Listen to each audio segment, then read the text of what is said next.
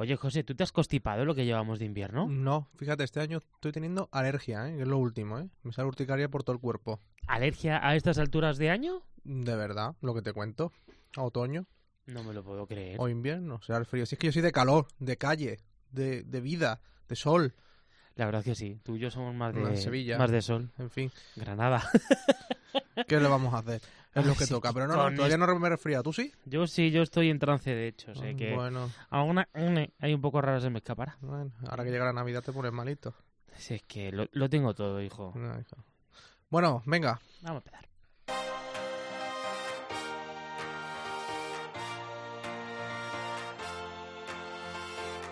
José Melero y Fran Simón. Imparables. Cope, estar informado.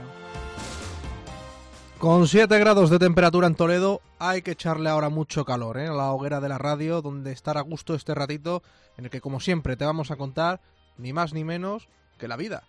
Y es que cada vez sois más los que estáis eh, con nosotros. En noviembre, nada más y nada menos que más de 240.000 personas tuvisteis la curiosidad por ver qué historias os ofrecíamos. Historias, como siempre, para pensar y reflexionar. Y hoy, pues lógicamente no va a ser menos. 240.000 gracias. ¿eh?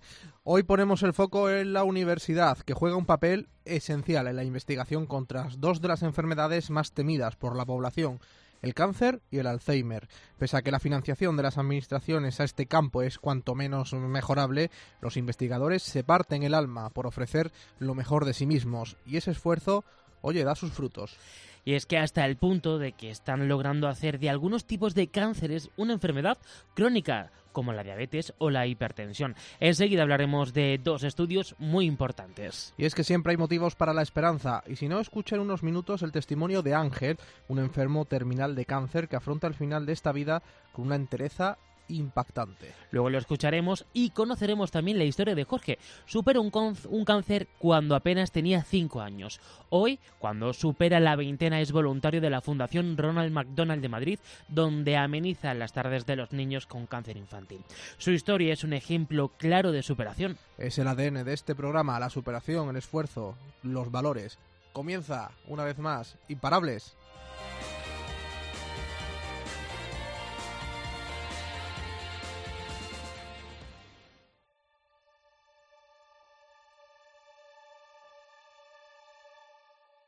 José Melero y Fran Simón. Imparables. Cope, estar informado. La Universidad Española juega un papel esencial en la lucha contra enfermedades a través de la investigación. Sus profesionales, en muchos casos, están a la vanguardia en estudios y publicaciones realizadas para la comunidad científica. El mérito es que alcanzan un nivel de competitividad muy elevado con una financiación inferior a la de los países de su entorno. La institución académica lamenta cada cierto tiempo que la clase política considere la investigación como un gasto y no como una inversión. En un estudio reciente realizado por la revista Nature, España aparece como uno de los países europeos en los que en todas sus regiones la inversión por habitante en investigación es baja o media baja. Paradójicamente, desde la universidad aseguran que el 60% de la investigación científica de nuestro país sale de las facultades, pese al cual se están perdiendo científicos. Pero como decimos, el papel que desempeñan nuestras universidades en el campo de la investigación es decisiva. Por ejemplo, en la Universidad de Navarra, que desde hace medio siglo se ha convertido en uno de los centros pioneros en la lucha contra el cáncer. En la actualidad, la Universidad de Navarra contribuye en los estudios que se están realizando para convertir el cáncer en una enfermedad crónica, al igual que patologías pues como puede ser la diabetes o la hipertensión arterial. Uno de los integrantes es el doctor Eduardo Castañón. Hola, doctor. Buenas tardes, muy bien. ¿Todo bien? ¿Todo bien? ¿Y usted? Bien, ahí, en la lucha, como se suele decir, ¿no? Así estamos todos. Oye, doctor, ¿cómo contribuye la Universidad de Navarra en la investigación contra el cáncer? Bueno, yo creo que la Universidad de Navarra es uno de los centros eh, pioneros y pivotales de este país para la, lucha contra el cáncer. Eh, tanto en su sede de Pamplona como en su sede de Madrid, eh, el equipo que formamos eh, el Departamento de Oncología, tenemos muy claro que es una batalla que tenemos que, que dar y todos nuestros esfuerzos, eh, tanto de investigación como de eh, asistencia hacia los pacientes, van en esta línea. Eh, actualmente contamos con ensayos clínicos pioneros con técnicas muy novedosas y fármacos altamente eficaces que están dando un vuelco en el tratamiento de esta enfermedad. Doctor, uno de los grandes pasos que se está dando es cronificar el cáncer. ¿Esto qué significa? ¿Qué importancia tiene? Bueno, esto es como la meta, la gran meta que tenemos los oncólogos, ¿no? Que es cronificar eh, el cáncer. ¿Esto qué significa? De la misma manera que la gente tiene diabetes o tiene hipertensión arterial y no se muere de la diabetes o de la hipertensión arterial, sino que vive con ella durante muchos años, nuestro objetivo es cronificar el cáncer de la misma manera. Es decir, que uno pueda vivir eh, en épocas con tratamiento, épocas sin tratamiento con el cáncer, pero que ya no sea una causa de mortalidad tan alta como lo es ahora mismo. Es decir, implicaría claramente una mejora y un alargamiento considerable de la calidad de vida de los pacientes. Efectivamente, no solo estamos hablando de un alargamiento en meses de, vida, sino también un, mantenimiento o, eh, de, esa calidad de vida. No, no sirve de nada vivir más meses sin esa calidad de vida que tan que tanto eh, luchamos por ella. ¿Se puede conseguir que esa esperanza de vida sea el de una persona que no ha padecido un cáncer? Bueno, hacia ahí apuntamos, hacia ahí apuntamos y esa es nuestra meta. Eh, durante los últimos años hemos visto cómo patologías como el melanoma, eh, que la supervivencia de estos pacientes se contaba en meses, gracias a Dios ahora mismo lo podemos contar en años y con calidad de vida. Por tanto, hemos hecho un gran avance. seguimos luchando para que podamos alcanzar esa esperanza de vida eh, con esta patología y que nos suponga una causa de mortalidad. Ya nos ha dado un adelanto, doctor, el, melanoma, eh, pero ¿se puede cronificar todos o cuáles son los más propicios? Eh, si fuera eh, bueno eh, idealista diría que nuestro objetivo sería cronificar todos no pero todavía nos queda una batalla muy grande hemos hecho avances tremendos en cáncer de pulmón en melanoma en cáncer de cabeza y cuello en cáncer de vejiga patologías que anteriormente tenían un pronóstico nefasto y, y, como le digo desde el punto de vista oncológico pasar de hablar de, de supervivencia en meses a hablar en años ha sido un granito me lo ha comentado también ¿Implicaría una medicación? Eh, ¿Qué tipo de cuidados requeriría? ¿Qué tratamiento habría en este caso? Bueno, pues por ejemplo, uno de los grandes temas de debate que tenemos ahora es una de las, eh, una de las aproximaciones terapéuticas más novedosas, que es la inmunoterapia. Eh, luego le explicaré un poco más en detalle en qué consiste la inmunoterapia, pero estamos hablando de activar nuestro sistema inmune y no sabemos durante cuánto tiempo tenemos que mantener el tratamiento. Dos años, un año, un año parar y en caso de que la enfermedad vuelva a aparecer volver a tratar, son preguntas que todavía no tienen respuesta. Es decir, se está trabajando con la inmunoterapia para conseguir el objetivo y suponemos también con técnicas de radioinmunoterapia. Esto es, son técnicas eh, conocidas desde principios del siglo, del siglo XX, pero que cayeron en desuso y ahora desde hace 10 años han vuelto a resurgir. ¿no? Por un lado tenemos la inmunoterapia, que simplemente de una manera un poco burda es activar nuestro sistema inmunitario para que reconozca las células tumorales de la misma manera que reconoce una bacteria o un virus. Eh, en este caso, nuestro sistema inmune reconoce de forma natural eh, las células tumorales. El problema, y como les explico a los pacientes, es que el tumor es muy inteligente, evoluciona y se da cuenta que está bajo el punto de mira del sistema inmunitario. Se protege con una serie de proteínas que cuando se unen a nuestro sistema inmunitario lo bloquean y hacen que no sea capaz de reconocerlo. La inmunoterapia consiste precisamente en esto, en revertir ese bloqueo que ejercen las células tumorales sobre nuestro sistema inmune y restaurar esos puentes de conexión para que sean nuestras propias defensas las que ataquen el tumor. Y respecto a la radioinmunoterapia, no es que sea una técnica diferencia, sino es una, una técnica diferente, es que es una técnica complementaria a la inmunoterapia. Sería aplicar radioterapia en ciertas zonas tumorales con el objetivo de provocar una eh, liberación que llamamos antigénica, es decir, liberación de pequeñas proteínas, pequeñas partículas de ese tumor que salen a nuestro sistema sanguíneo y son capaces de ser reconocidas por nuestro sistema inmune que por otro lado con la inmunoterapia vamos a sobreactivar. Por tanto, eh, son técnicas complementarias que favorecen la respuesta inmunitaria frente al cáncer. Mm-hmm. Para que nos entiendan también los ciudadanos y todos, eh, sería una especie de vacuna, pero en grandes dosis. Eh, es diferente a las vacunas porque en las vacunas eh, utilizamos sustancias que vienen provienen de las bacterias o de los virus.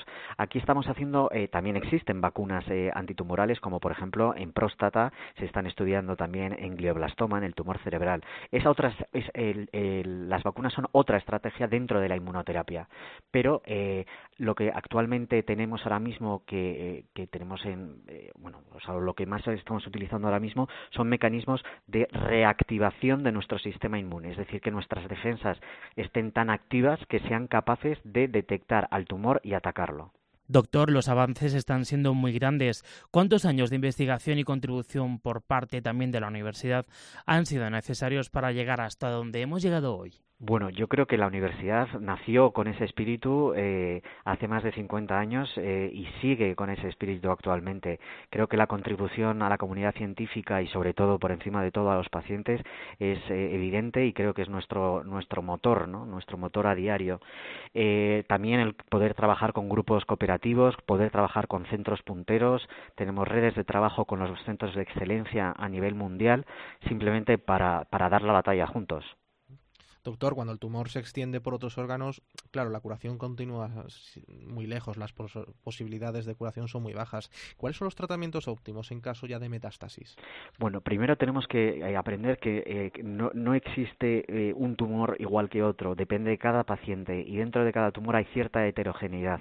Por tanto, no podemos hablar en general del cáncer, pero si, si hablamos de manera un poco más genérica, eh, podríamos decir que ah, es verdad que hace años, cuando hablábamos de enfermedades avanzadas, enfermedades metastásicas, el pronóstico, como le decía antes, era nefasto, ¿no? Eh, pero gracias a Dios, el tener eh, un estadio avanzado ahora mismo no significa que ya no haya esperanza y que no haya tratamientos. De hecho, la mayor parte de la investigación eh, versa en torno a tratamientos y técnicas en este tipo de estadios. Eh, y por tanto podremos, podemos y existen casos de cronificación dentro de los pacientes con enfermedades avanzadas y metastásicas. Doctor, el cáncer supongo que acabará el día en el que lo que hoy se consigue cronificar se consigue hacer cuando haya metástasis. ¿Ese día se podrá decir que habremos ganado la batalla? Bueno, yo creo que vamos ganándola poco a poco, eh, pero sí, creo que el día que ganemos la batalla del cáncer será el día que consigamos eh, vencer esta enfermedad de manera que podamos vivir con ella. Doctor, y eso ya sé que es aventurarse y es un pronóstico. ¿Usted cuánto cree que puede quedar para eso? ¿Un 100 años? ¿Menos? ¿20 años? No sé. No soy muy bueno para hacer este tipo de, apuestas, pero mi deseo es que sea eh, dentro de menos de 20 años. Pues doctor, ojalá, ojalá, eso sea así. Eso sería un grandísimo avance. Sin duda, posiblemente el mayor avance de la historia médica, ¿no? Indudablemente. Desde luego. Doctor Castañón, muchísimas gracias por atendernos y a seguir investigando. Muchísimas gracias a vosotros por vuestra invitación. Un abrazo. Gracias.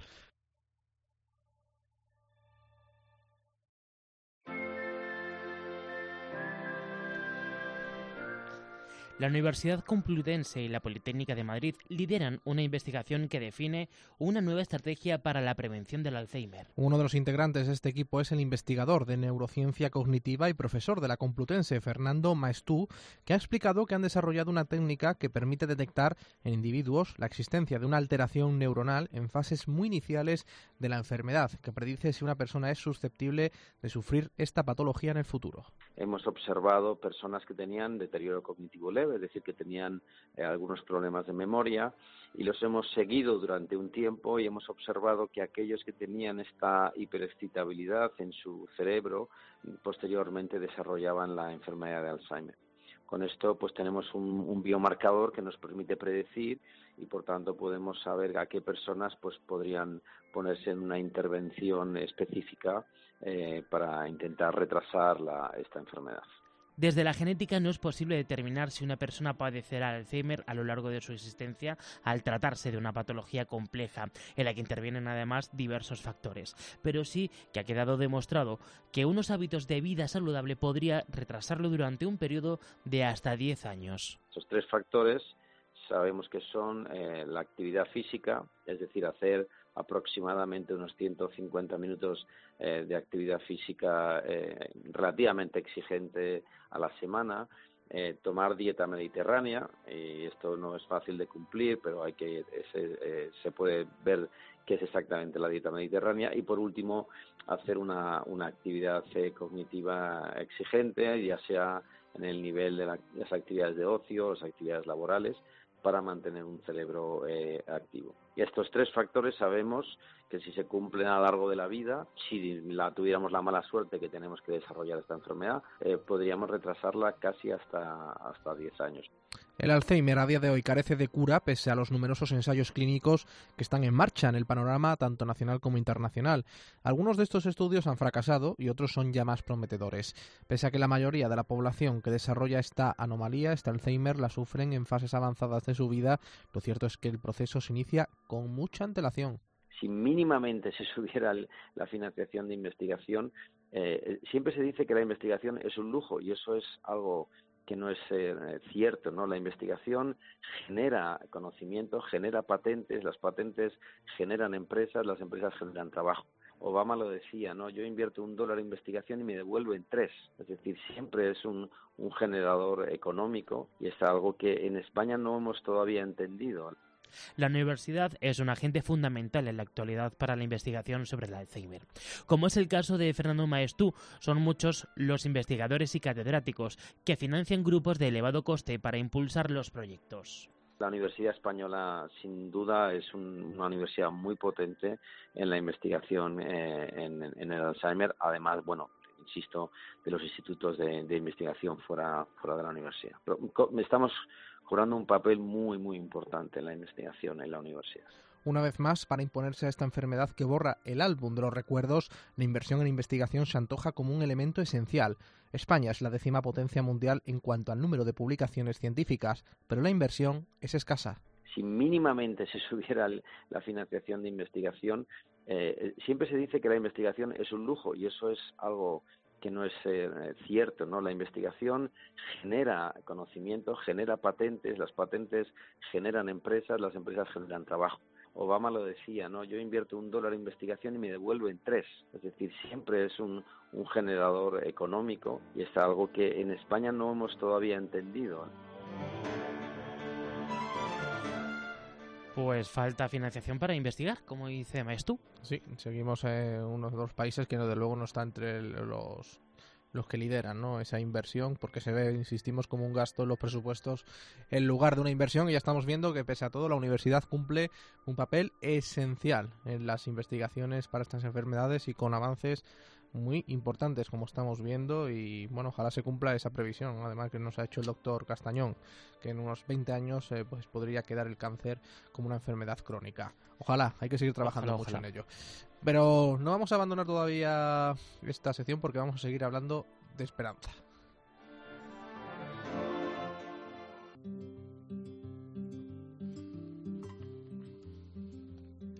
Durante tres lustros, Ángel, que ronda los 80 años, ha sido voluntario en la unidad de cuidados paliativos, donde ha acompañado a los enfermos en el final de esta vida. A día de hoy es Ángel quien vive la situación contraria. Los cánceres que le detectaron no tienen tratamiento curativo, por lo que a nivel médico está desahuciado. Es consciente de que su momento se acerca, pero asegura estar en paz consigo mismo, aguardando con tranquilidad. Lo mejor es que escuches este testimonio tan lleno de vida y de esperanza. Hola, buenos días. Bueno, pues durante 15 años he estado precisamente siendo voluntario. Me invitaron una vez, yo pensé que lo que iba a hacer era dar a la gente cariño y cosas de esas, pero también llegué a, probar una cosa, que el cariño también me lo daban los enfermos cuando se les trata con cariño.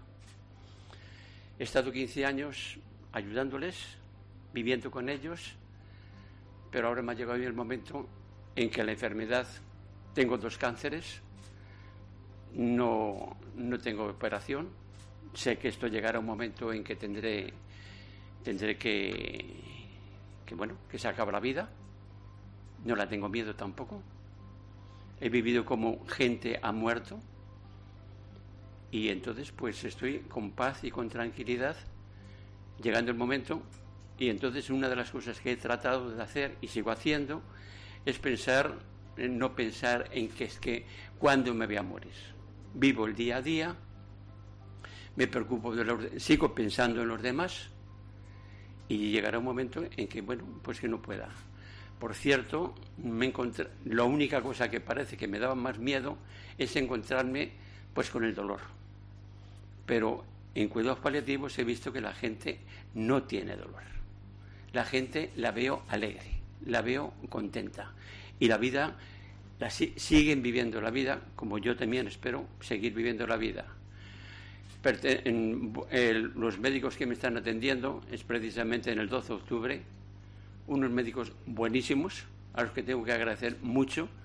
Me animan algunas veces, aunque ya vuelvo a repetir, que me encuentro con bastante paz y la muerte sé que tiene que llegar. Esto ya lo he experimentado ya hace veces porque lo he visto amigos míos que se han muerto, compañeros que, compañeros que, que se han ido y bueno, pues cuando llega el momento pues sabré soy una persona que soy creyente, creo en Dios y espero que cuando el Señor me quiera llamar, pues aquí me tiene. Me encuentro con paz, con tranquilidad y trato de vivir el día a día cara a mi familia. Que no me vean triste, porque no lo estoy tampoco, pero que me vean pues que vivo el día a día. La imaginación hay que quitarla aparte. No se puede estar pensando qué va, qué va a ser de mí mañana eso.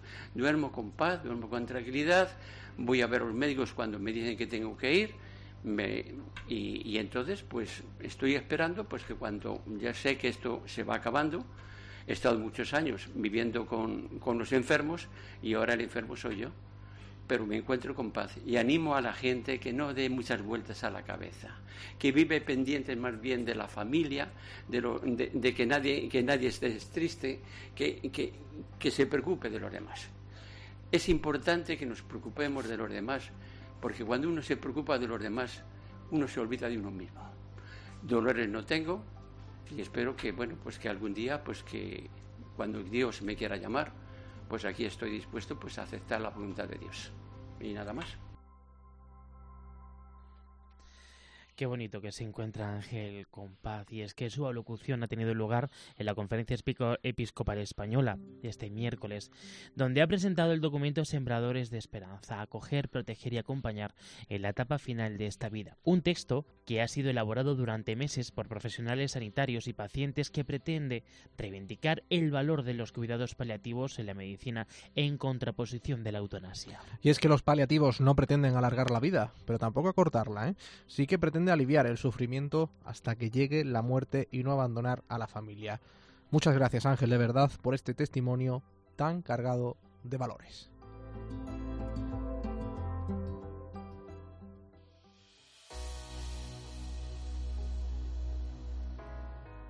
José Melero y Fran Simón. Imparables. Cope, estar informado.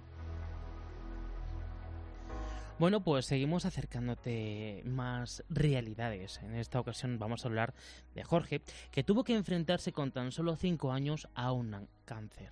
Hoy con 23 y ya completamente recuperado, trabaja como voluntario de la Fundación Ronald McDonald con niños que padecen cáncer infantil. Empecemos por el principio, porque Jorge y su familia viven en Ibiza, son ibicencos. En el año 2001 el pequeño de la casa comenzó a sufrir molestias en el tabique derecho de la nariz. Era cáncer. A partir de ahí se inició un periodo de recuperación a miles de kilómetros de su Ibiza natal en Estados Unidos. Por el camino se encontró junto a su familia con una fundación que ha marcado su vida y jugó un papel esencial en su recuperación. Una fundación a la que, por cierto, continúa hoy, como decimos, muy ligado a ella.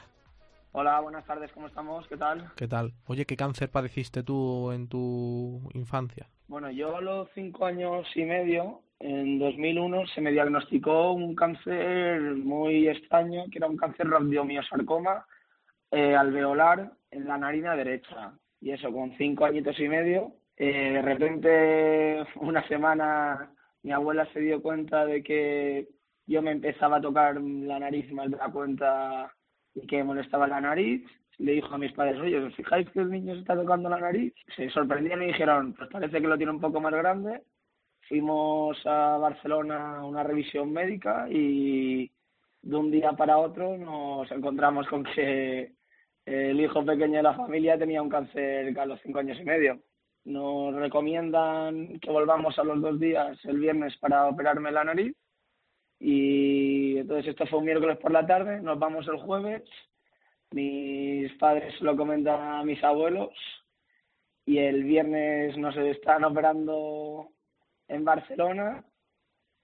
Se dan cuenta de que es un cáncer o es algo, es una enfermedad, era un tipo de cáncer muy raro y era algo que el otorrino que nos atendió, que era un amigo de la familia, el doctor Carlos Magriñá del Hospital Quirón de Barcelona, que era un caso anómalo en un niño tan pequeño y nos recomienda que nos vayamos a la clínica Mayo de Rochester, Minnesota, porque aquí en España no sabía si serían capaces de enfrentarse a ese tipo de cáncer y poder darme el tratamiento adecuado eh, en ese momento. Y el lunes estábamos yendo mi familia y yo para vivir en Estados Unidos sin saber el tiempo que nos iba a deparar el enfrentarnos a esta enfermedad a un país extranjero. Claro, el hijo pequeño con una enfermedad grave que se tiene que tratar en un país al cual supongo no conocen absolutamente de nada, no sé si el idioma, eh, y ahí entra ¿no? Eh, la importancia ¿no? de la Fundación Infantil Ronald McDonald, que bueno, no lo hemos explicado, se ocupa de construir, mantener eh, hogares ubicados ¿no? cerca de esos hospitales pediátricos de referencia donde bueno, los hijos pues son los pacientes, están tratando de ese cáncer y tú te ubicaste junto a tu familia en una de esas casas.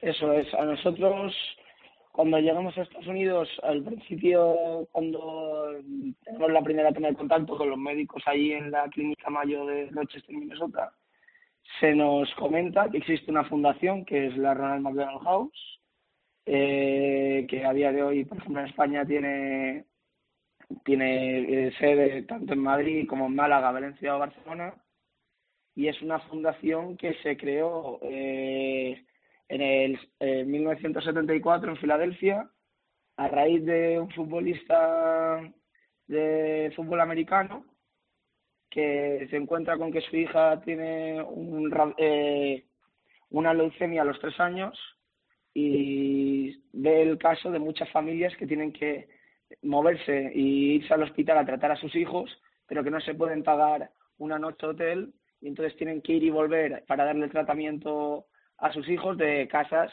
o de ciudades que estaban alrededor de la ciudad de Filadelfia. Entonces ahí decide este futbolista, de, este profesional, junto con los doctores de la clínica en la que trataron a su hija, crear una fundación para que los niños y las familias de esos niños que tienen que desplazarse por diversas circunstancias a ciudades para tratar a sus hijos tengan un lugar donde poderse alojar y poderse tener un hogar cerca del hospital y poderse centrar en la recuperación de sus hijos. Yo cuando, bueno, mi familia y yo cuando nos tuvimos que desplazar a Estados Unidos a curarnos en una ciudad que no conocemos de nada, en un país que no habíamos estado nunca, eh, se nos ofrece esta posibilidad de poder vivir en una residencia que se encontraba a medio camino entre el hospital y la clínica la consideramos que era la situación ideal y un lugar ideal para poder estar tranquilos y poder afrontar y enfrentarnos a la enfermedad sin tener el problema de estar en una vivienda lejos del hospital o si hubiera cualquier urgencia poder acudir rápido a la clínica. Son casas, supongo que tienen todas las comodidades, ¿no? Es una vivienda normal. Claro, eh, por ejemplo, en la casa en la que yo viví, a día de hoy tienen unas 70 habitaciones, pero cuando nosotros nos mudamos era una casa con 35 habitaciones, pero de unos 20 metros cuadrados, al fin y al cabo, y mi familia y yo, que éramos cuatro integrantes, vivíamos los cuatro en una habitación de 20 metros cuadrados, compartiendo cocina y zonas comunes, pero es una fundación enfocada a en los niños e intentar que un lugar que podría ser mm, triste poderlo hacer eh, como un salón de juegos y donde los niños pueden estar lo más a gusto posible. Yo tenía eh, teníamos salas de juegos para los niños, teníamos actividades que se organizaban por parte de voluntarios todas las semanas, eh, visitas de distintas fundaciones que nos venían a hacer regalos Y en el fondo es crear un hogar y un lugar ideal para que los niños se olviden del mal trago que supone estar entre hospitales y tener una especie de recreo en su propia casa. Y que entiendo, Jorge, que es ahora el trabajo que estás desempeñando, ¿no? Ser voluntario, ser uno de esos animadores, por decirlo de alguna manera, de esos niños que están pasando por, por ese trance. Eso es, yo ahora me he incorporado como voluntario en la Casa Ronald McDonald de aquí de Madrid, que se encuentra al lado del Hospital Universitario Infantil Niño de Jesús. Y yo acudo los martes por la tarde a intentar aportar mi granito de arena y a ayudar a que estos niños puedan pasar un buen rato conmigo y se olviden, aunque sea durante esa tarde, de los malos tragos que tienen que enfrentarse en su día a día y poder enfocarse en pasárselo bien con los, el resto de voluntarios que vamos a, a intentar hacer reír a los niños y hacerles disfrutar de sus tardes.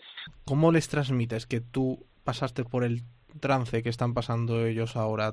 A ver, yo con los niños, generalmente al ser niños pequeños, tratas de no, lo fundamental, no creo que sea lo ideal hablar de la enfermedad con ellos. Yo creo que de cara a los padres se me puede ver a mí como un reflejo de donde esperan poder ver a sus hijos unos años y el objetivo que es curarse, ¿no? Yo imagino que de cara a los padres eh, me pueden ver como ese aporte de ilusión que puedan decir mi hijo también puede salir de esta y poder ayudar como está haciendo Jorge a día de hoy a otros niños el futuro en esta fundación, por ejemplo, ¿no? Porque tú crees que esos niños, pese a su corta edad, hombre, habrá de todos, ¿no? Supongo de uno, dos, tres, cuatro, cinco, seis años, eh, los que son un poquito más mayores, ellos son conscientes de que están enfermos, eh, de que no son niños eh, que están viviendo una situación normal. depende de la franja de edad, claro. En esta casa se acogen niños desde bebés hasta niños que pueden tener hasta 18 años. Yo creo que cuando uno entra en la adolescencia seguramente sea más consciente de lo que de la enfermedad a la que se enfrenta. Yo realmente, yo, por ejemplo, te hablo de mi caso y de los niños que están en edades similares. Yo cuando me enfrenté a la enfermedad, yo no sabía que era el cáncer. Y mi hermana que tenía, porque yo tenía cinco años, seis años, y mi hermana tenía ocho, y tampoco lo sabía. Sí sabía, mm, tanto yo como mi hermana, que, estábamos, que estaba muy enfermo y que en realidad las premisas que tenía yo de que mis padres es, Jorge, estás enfermo, lo que tienes que hacer es intentar comer, estar lo más fuerte que puedas y estar positivo, que vamos a salir de esta y pronto estaremos en casa otra vez. Mm, los niños yo no creo que sean conscientes y tampoco hay que incidir y que los niños y recordarle que está enfermo. El niño tiene que intentar ser feliz e intentar eh, abstraerse de la enfermedad y ser un niño que al fin y al cabo eh, son niños que están pasando por una circunstancia difícil y tienen que luchar por sobrevivir yo creo que las personas que más sufren son los padres y las personas que rodean al niño, realmente. Claro.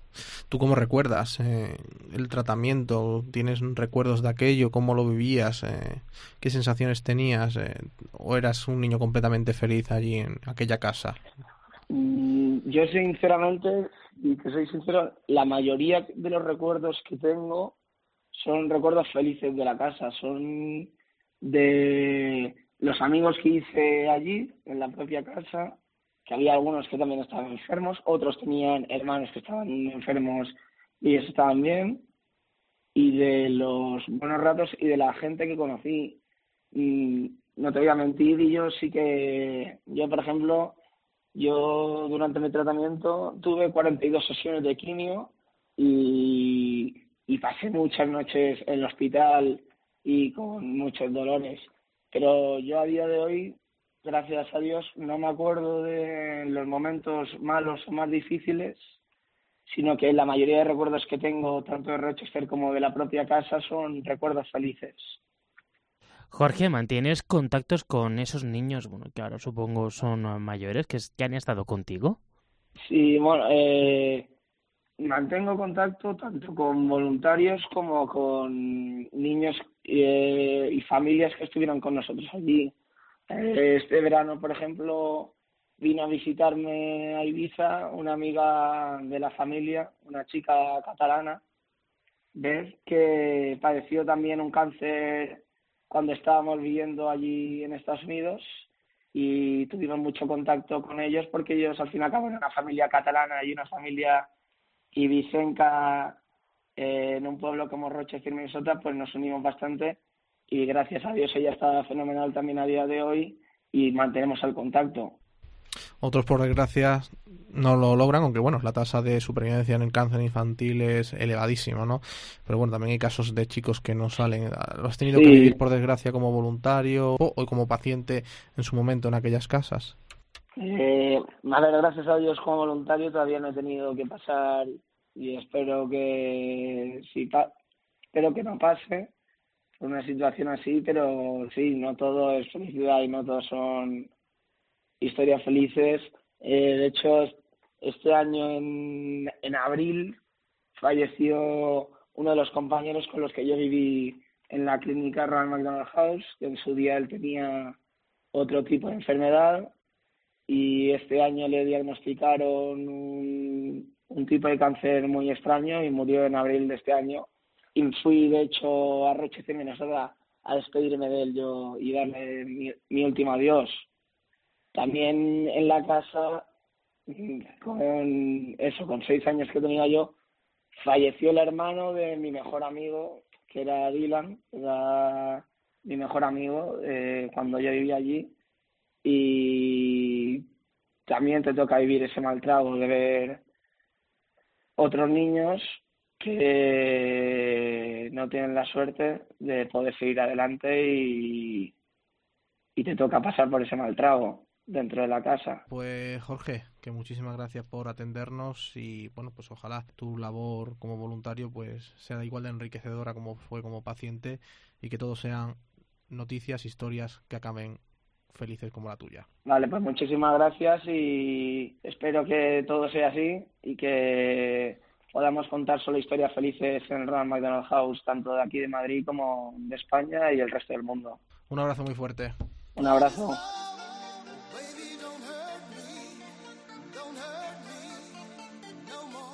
José Melero y Fran Simón. Imparables. Cope, estar informado. Ada Harway Hombre, porque te lo he dicho yo antes. Ya. Es que está una conocida de todas formas, ¿eh? Sí, es muy, es muy conocida. Fue pionera en su momento. No, pero tantos años no tiene. Década de los 90, a partir del 95 en adelante, fíjate. pero como que el 95 para adelante, tendrá un año de lanzamiento. ¿Te he pillado? Un, año no, a ver, sí. 95 son las Spices, ¿no? No, 96. Las Spices son del 96? fíjate, sí. Ah. Esta canción, si mal no recuerdo, es del 98. Ah, entonces no del 95. He dicho del 95 en adelante. Ahí son más los Backstreet Boys. ¿Tú eres más de los Backstreet Boys o de Spice Girls? Pues no, fíjate, yo en esa época era más de las Spice Girls. Pues si tienen una canción. El Wannabe. Pues sí, eh, y para de contar usted. Yo, por ejemplo, tengo una anécdota con eso. La primera, la primera canción que yo escuché en un CD fue la de Spice Girls, ah. que mi padre me la grabó en una casete de aquellos entonces, en Cadena 100 eh, cuando estábamos en Talavera, el emisor de Talavera, pues me la grabó, pero además de manera continua. Qué bonito. Estaba yo Blanca Bermejo, ¿no? Estaba ya nuestra compañera. Ella sería la que le diera el botón. Sí, vamos a decir que sí. También puedo ser Laura. También Sánchez. nuestra compañera Laura Sánchez. La que lidera las mañanas de Cope Castilla-La Mancha. Claro que sí. Un saludo a Laura. Bueno, y después de tanto saludo, ¿qué te evoca esta música, José Melero? Pues eso, a los 90, ¿no? Se supone. Yo creo que era más, yo creo que era del 2000 y pico. No, no, año 90, del 97 es que yo pierdo la noción del tiempo con la música. Pero es un temazo, ¿eh? Dicho lo cual. Vamos a ponerlo un poquito.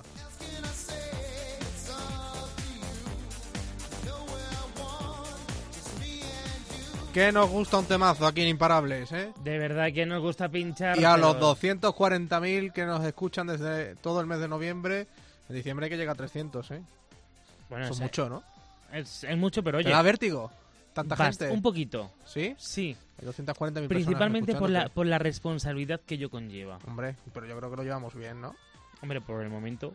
O eso creo yo. No se nos hemos subido a la cabeza. El programa es lo que yo digo, no lo hacemos nosotros, nos lo hace la gente con sus testimonios y sus historias. Efectivamente. Donde contamos ni más ni menos que La vida. Bueno, que la semana que viene un poquito más, ¿no? Ahora tenemos la historia de cierre, ¿eh? esto no se nos olvida. Y además viene, viene durita la historia. como siempre, una historia, bueno, pues para hacer pensar, hacer reflexionar a todo el mundo. Nosotros lo dejamos aquí, ¿no? Hasta la semana que viene, si Dios quiere, en Imparables otra vez. Sean felices. Un abrazo.